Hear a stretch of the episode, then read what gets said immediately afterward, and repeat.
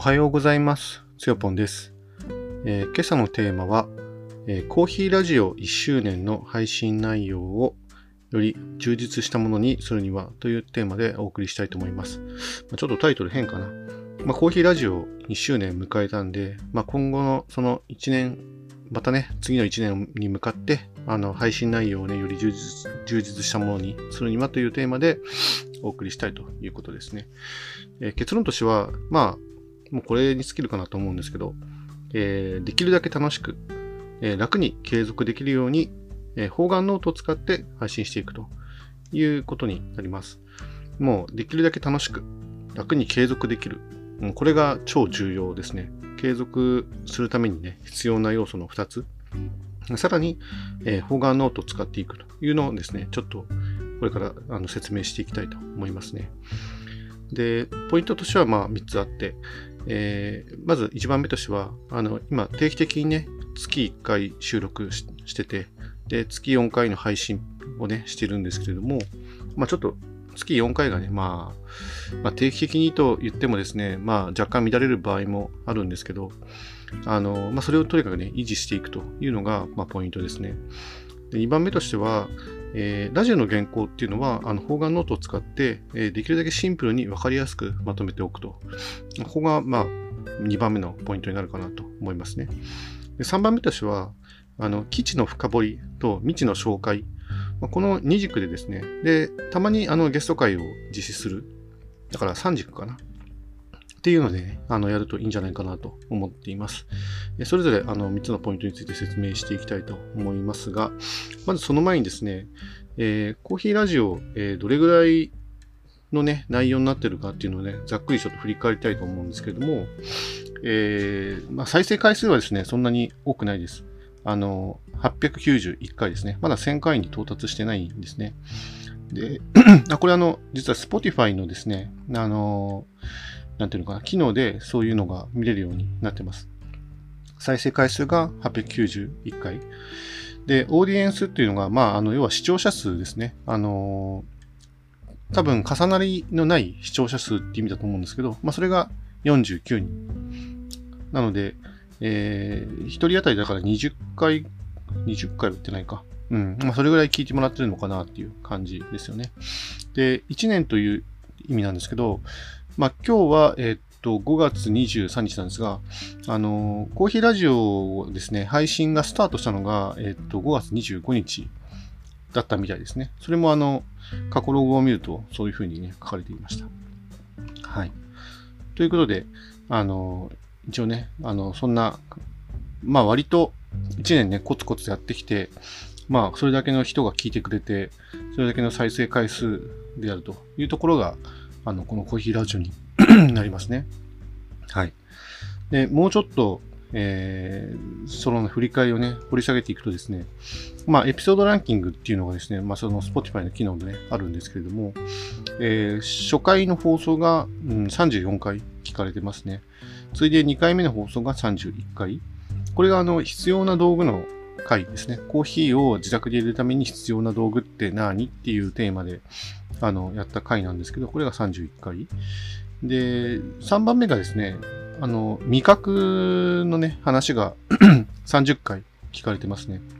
味覚の話結構、なんていうのかな。みんななんか興味がある知識だったみたいで、まあコーヒーに限らず味覚ってすごい重要だと思うんですけど、それを配信した回がまあ、第3番目にね、入っているということになってますね。はい。じゃあ、丸一番のですね、あの、ポイントなんですけど、あの、まあ、これ、現在もまあ、それをやってるんですよね。あの、定期的に月1回収録、それから月4回の配信、ね、これを一応やっています。だいたい月末の第4週か第5週ぐらいに、あの、の火曜日とか水曜日に、あの、時間を設けて、あの、ゆうきさんとね、2人で、えー1時間ぐらい、あの、収録をして、1時間から1時間半ぐらいかな。で、それをだいたい4分割して、あの、予約、予約投稿で配信していくっていうやり方をやっていますね。で、サムネイルをね、しっかり、まあ、作ってやってるんですけど、まあ、ここはあの、あの、ゆうきさんのね、あの、元広告代理店勤務だった結城さんのね、スキルがすごく活かされていまして、あの、そういうその、なんていうかな、フレームワークっていうか、あの、文字のね、入れ方とか、いろいろあの、彼から教わることがあって、勉強になってるなと思っています。で、えー、まあ、これをですね、崩しちゃうと、多分どっかで、なんか、モチベーションが下がったりとか、あの、忙しくて、やっぱりリスケリスケみたいになっちゃったりとか、しかねないなと思ってるので、やっぱり定期的に、あの、開くっていうのがとても大事かなと思いますね。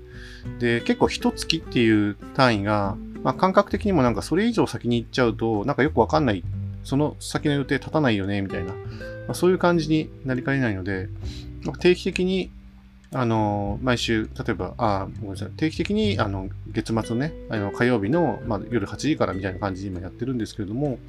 まあ、そういうのをね、やっ、あの、スケジュール立てておくっていうのはすごく重要ですよね。で、その近くなって、ちょっと、あの、前の予定が押しちゃいそうだから、ちょっとリスクさせてくれとかいう話はもちろんあるので、まあもちろん自分にもそういうことがね、ありますから、ま、そこはもう細かく、あの、リスクをね、して調整すればいいんですけど、ま、そこに一つ、マイルストーンがね、あるっていうのが、結構大事なのかなと、ポイントなのかなと思っていますね。まあ、結構1年やってきたっていうのは、まあ、自分にとっても多分、結城さんにとっても大きなことなのかなと思うので、まあ、こういうのってすごく大事なことだなと思いますね。はい。で2番目として、その、ラジオ原稿をですね。あの、方眼ノートを使ってできるだけシンプルに分かりやすくしたいっていうところなんですけど、最初はですね、私は、あの、なんていうのかな、まあ、方眼ノート知らなかったっていうのもありますが、あの、話したいネタをですね、え、ー、と、マインドマップ形式で書いてたんですよね。でマインドマップって、これ知らない方に説明するのちょっと難しいんですけど、まあなんか、その、思いついたままに関連するワードを、なんかこう、書いていくような、まあそんな、あの、図のようなね、絵のような感じでこう書いていく、あの、ノート術なんですけれども、まあやっぱりそれってその思いついたそばからどんどん書き足していける。で、関連したものをですね、線で結んだりとかして、なんなら、あの、絵とかを添えて記憶に定着させやすいみたいなね、まあ、そういう使い方をするんですが、そのラジオの原稿としてはですね、なんか、あの、ネタを書き出すのには有効かもしれないんですけど、そのままそれを話しちゃうっていうのが良くないかなと思いますね。要はその話のなんていうのかな、あのネタを考え出すのには適してるんだけど、それ全部話しちゃうと、うん、なんか話しすぎになっちゃうんですよね。あの、時間もすごく超過してしまいやすいですし、あの、細かくなりすぎ。うん、話としてなんかこうまとまり、まとまりがないというか、聞いてる方がちょっと疲れてしまうというかね、まあそういうことが起きましたね。だから、あの、マインドマップね、たまに使うのはいいんですけど、ちょっとそういう注意点はね、あるなって反省したところがあって、確か第2回か第3回ぐらいの収録の時に、そのマインドマップがあまりにも巨大すぎて、収録自体が2時間半ぐらいに及んだことがあったんですよね。で、お互いにもうなんか、まあ、ここっちは私が割とあの主体的に話をしてたりとかするので、結城さんはまあ司会役で話してくれるんですけど、まあ、ある意味聞く側に回ってるわけじゃないですか。そうすると結構結城さんもね、なんか眠くなっちゃって、うん、なんかだんだん聞いてらんなくなったみたいな感じになっちゃったので、やっぱりそれはね、話が長すぎるのは良くないですよね。で、今は、あの、実は方眼ノートを使って、あの、まとめながらね、やってるところがあって、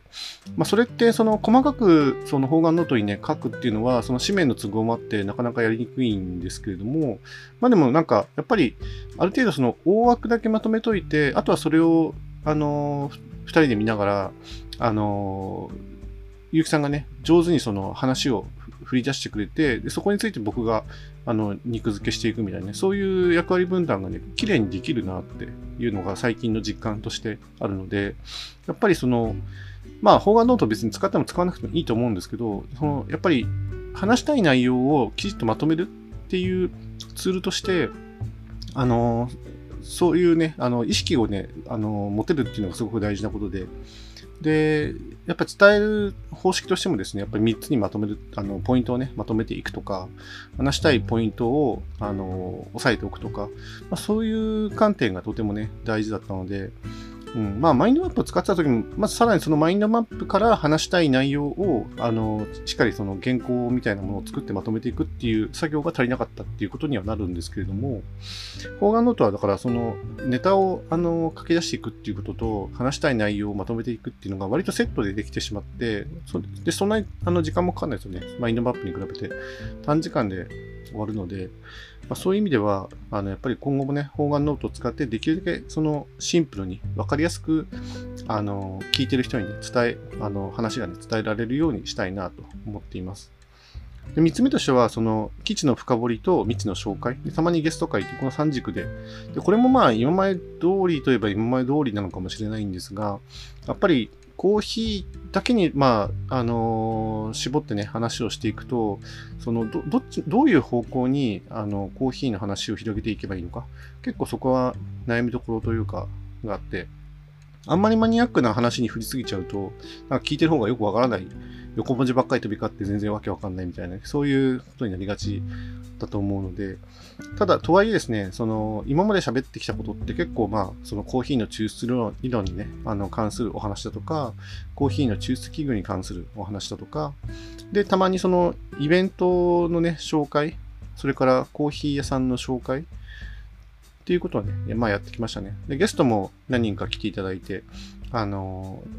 それだけでね、結構ね、話が弾んで、あの、いい収録がね、結構できてきたなと自負してるんですけれども、まあ、そういうところですね、まあ、もうちょっとその、この1年もね、あのー、少しね、自分がレベルアップしてることもあったりするので、もっとね、あのー、コーヒー好きにとっては、興味深い話とかね、できるようにしていきたいなと思いますので、やっぱりその、そういう意味では、